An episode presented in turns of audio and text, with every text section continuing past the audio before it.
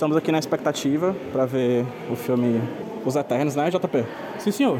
Tu tá com expectativa, cara? Você chegou a ver Shang-Chi? Eu cheguei a ver Shang-Chi, eu gostei de Shang-Chi durante 40 minutos. Sério?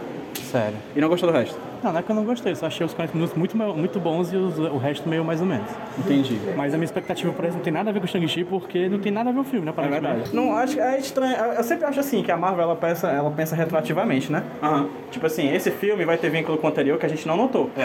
vai ser na hora da feitura, né? Que a gente vai ver. Mas enfim, tu gostou do Shang-Chi, os 40 minutos, e não gostou do muito final. Isso. E tu tem expectativa pra esse, assim? Nenhuma. Eu Eu, eu tenho expectativa, inclusive, de não gostar. Eu também. Eu também. Por quê? O teu? Cara, o filme não parece legal.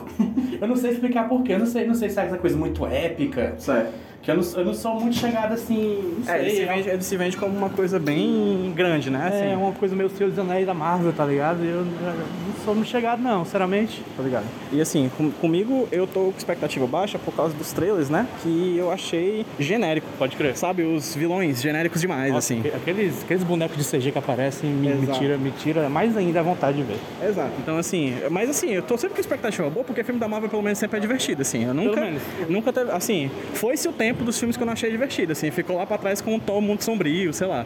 É. Eu pelo menos me divirto. Assim, nesse, eu não sei, realmente.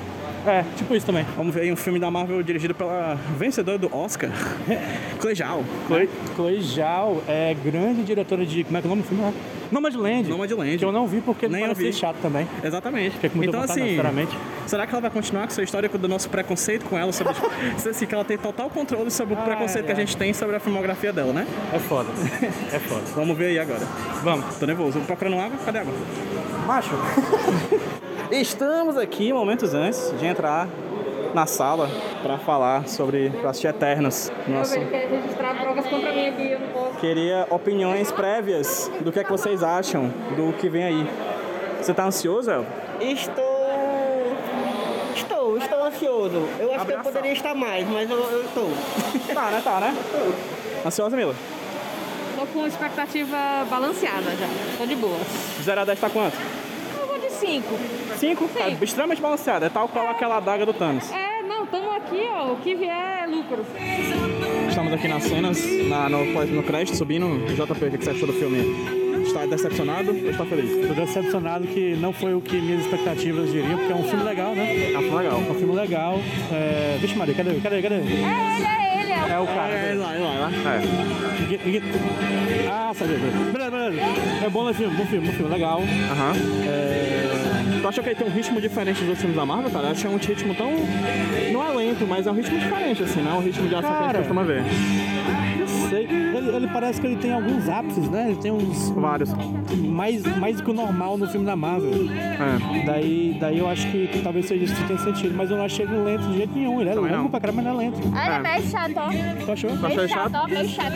Assim, pior que Tó é putaria. Pior que Tó 2 Nunca- é não putaria. existe. Porque, né, não existe como ser possível algo ser pior que Tó 2, mas é meio chato o filme, ó.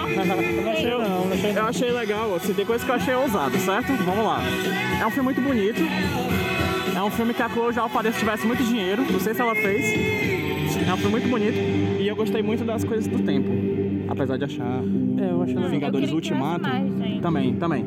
Apesar das coisas do. Acho que o filme mais ousado temporalmente até agora foi o Vingadores Ultimato, né? Em termos de quê? De temporal, viagem temporal, Não, uma mas coisa é do viagem tempo. Mas isso também, não é cronológica. Não, é exato, exato. Com a questão cronológica, o uso do tempo no filme. Tá, certo. Certo? Eu acho que esse filme ele é o segundo mais ousado. Ele brinca muito de idas e vindas, ele vai pro passado, pro presente, passado, presente. Shang-Chi fez isso também. Quê? Eu achei bem melhor em Shang-Chi. Assim, é só da história da vida dele, Ah, tá. mas eu achei melhor feito em Shang-Chi, porque o problema desse filme, na minha opinião, Ok. é que ele não consegue. Peraí, peraí. Ele não consegue fazer isso bem, tipo, do ritmo. Sucinto. Porque você sente que você tá parando, em vez de parecer orgânico, porque pra mim Shang-Chi era muito orgânico. Ok.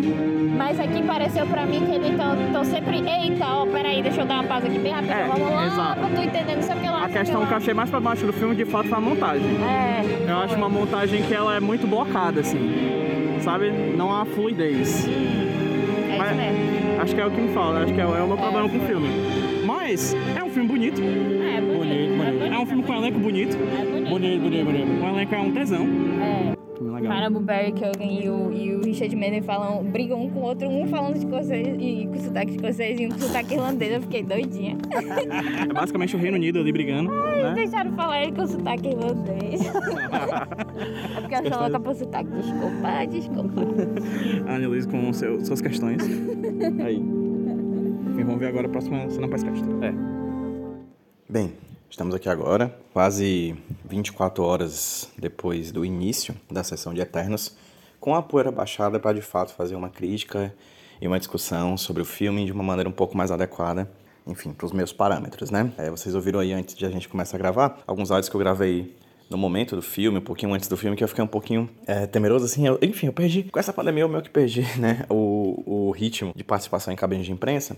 Então, meio que ficou um pouquinho estranho esses áudios do começo. Mas, enfim, com a gradual retomada desses eventos, eu pretendo, enfim, voltar a fazer mais cabine de imprensa também, para poder fazer os depois da cabine, que é esse programa que eu acho tão legal aqui no feed do HQ Sem Roteiro. Então vamos falar de Eternos, né? O filme da Colegial, lançado, é, vai ser lançado agora no finalzinho desse ano de 2021. Um filme que eu já adianto que eu gostei. Mas apesar de ter gostado, eu entendo certas críticas e eu vou tentar falar um pouco sobre elas aqui. Algumas questões que no filme são problemáticas, certo? Vou tentar evitar spoiler, na verdade, vou evitar spoiler, mas vou tentar falar o máximo possível da forma e menos do conteúdo, de como o filme trata e de não do que ele trata. Porque, enfim, todo filme da Marvel, quando a gente vê o trailer, a gente pensa que pega muito da trama, mas quando a gente chega lá, a coisa é um pouquinho diferente. Eles sempre nos enganam um pouquinho com o passado do trailer e conseguem guardar certas questões que ficam para além dessa, superfici dessa superficialidade que um trailer traz, né? O trailer é para vender o filme, quando a gente chega lá, o filme se vende por si só. Nisso acontece novamente. Os trailers não demonstram,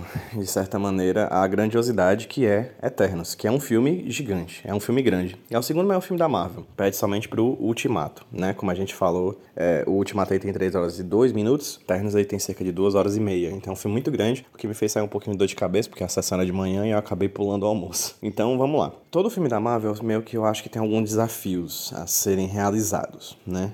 Esse filme tem alguns que eu vou pontuar quais são esses desafios que eu vejo que esse filme propõe, que ele traz como, como questão para dentro de si e se ele conseguiu ou não é, realizar esse desafio certo? O primeiro deles é a dimensão da coletividade. É um filme grande porque tem muitos personagens. O grupo, ele é formado por, sei lá, mais de 10 personagens, assim, de personagens que são os principais, vamos dizer assim, né, que compõem o grupo dos Eternos. O filme conseguiu, para mim, Pedro e José, né? Passar essa ideia de um filme de coletividade, para mim sim. A Colegial ela tem todo o tempo do mundo, ela tem muita tranquilidade em mostrar cada aspecto de cada um dos personagens e cada uma das suas especificidades. Afinal, os Eternos, cada um tem uma característica, um superpoder, mas também cada um deles tem um pensamento e um modo de vida. Então eu acho que o filme ele se demora, ele se dedica, de certa maneira, a demonstrar cada aspecto relevante da vida desses personagens para que a gente tenha, num curto espaço de tempo, né? São 12 personagens em duas horas e meia de filme, se você for dividir é um, até um espaço bem curto curto de tempo, pra gente ter empatia por eles. E eu acho que ela consegue muito isso, assim. Ela consegue na música, ela consegue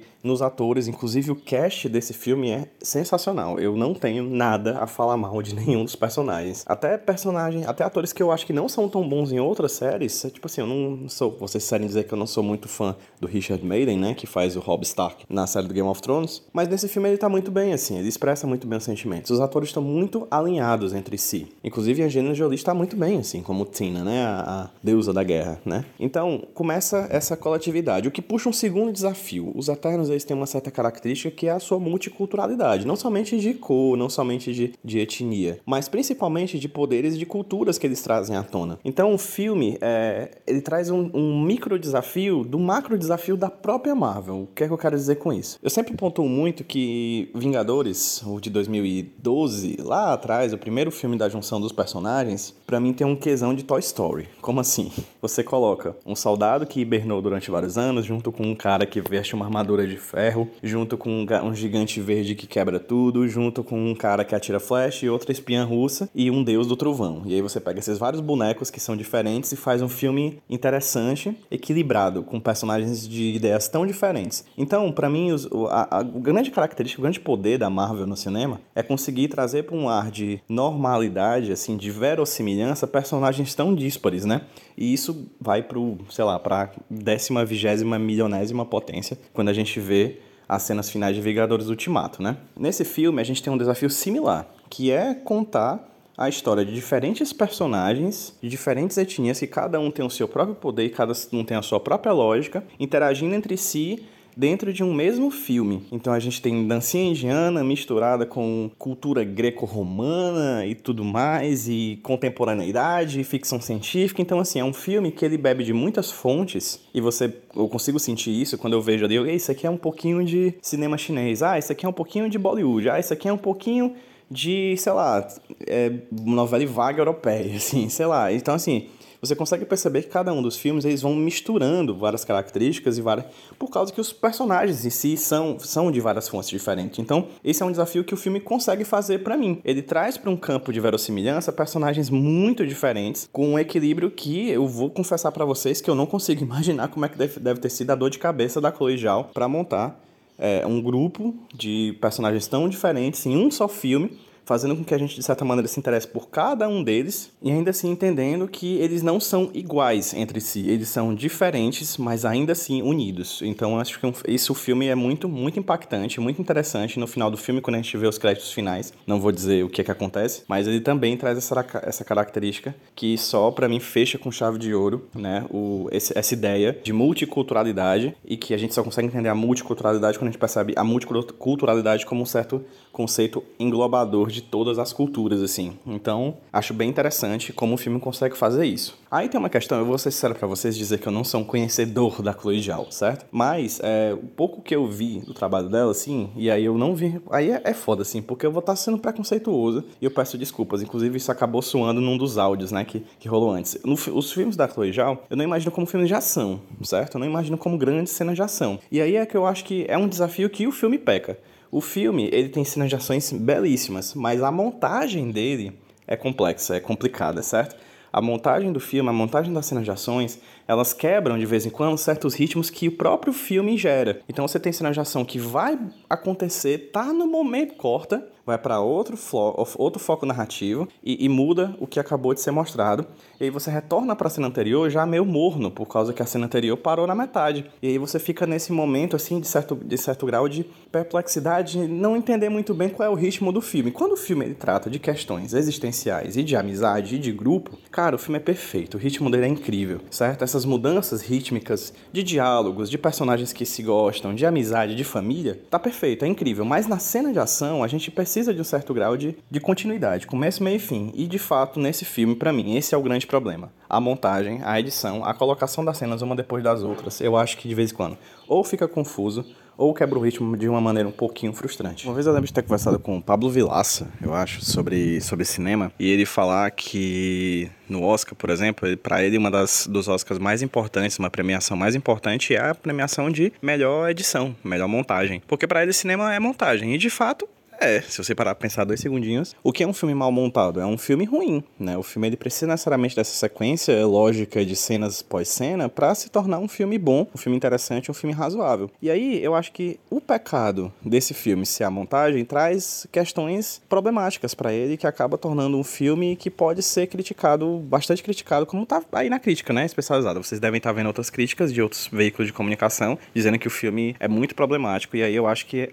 o que pega de fato é esse trabalho que é até meio basal, assim, sabe? De se colocar cenas após cenas, assim, um planejamento de cenas depois de cenas que eu acho que o filme ele é problemático por causa disso. Mas aí vocês ouvem quem vocês querem ouvir, obviamente. A crítica talvez seja razoável quando você ouve várias opiniões e você faz um ponto médio disso, assim explicando o meu lado, eu já digo de cara que eu sou uma pessoa que gosta muito de filmes da Marvel por causa dessa complexidade que o universo da Marvel traz para si, essa responsabilidade diante dessa série infinita, assim, gigantesca de, de produtos audiovisuais que se articulam entre si de uma maneira coerente. Eu gosto muito disso e eu já vou para um filme da Marvel meio que predisposto a, sei lá, digamos que a minha suspensão de descrença é duplamente suspendida, porque eu gosto do que eu vou ver, eu, porque eu me proponho como uma pessoa que está disposta a ver e entender como aquela peça vai se encaixar encaixar no máximo, no, no, no, grande plano. Isso, inclusive, já me deixa um pouquinho com o pé atrás, porque essa Marvel pós é, Vingadores Ultimato creio que muito impactada por causa da pandemia, né? Eu sinto que ela tá um tanto quanto bagunçada. Ela tá atirando para vários lados, eu ainda não entendi ainda o nó. Talvez esteja faltando, né, nesse, nessa nova fase da Marvel, um Vingadores lá de 2012 que vai unir todas essas ideias malucas que estão aparecendo em tantos produtos diferentes, tanto no cinema quanto agora também na TV, com a série de TV Loki, Miss Marvel que tá vindo aí, Gavião Arqueiro no final do ano. Eu tô sentindo ainda falta da cola, dessa lógica, dessas,